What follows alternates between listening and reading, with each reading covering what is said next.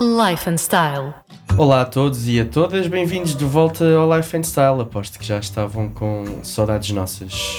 Tu estavas com saudades do Life and Style, Maria? Eu estava com saudades tuas, sim, Tomás. Minhas? Sim, Isso é normal.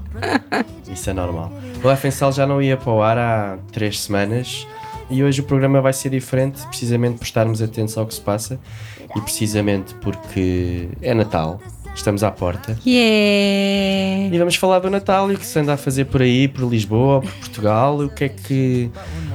Quais são as tuas tradições de Natal, Margarida? O que é que tu fazias quando eras pequenina? Pequenina, pequenina. Fazias cartas? Escrevias cartas ao Pai Natal? Hum? Claro. Quantas E- escrevias? Eu ainda por semana? escrevo. Eu ainda escrevo. Ainda acreditas no Pai Natal? Ainda. Ah, E depois dou-te a ti a carta.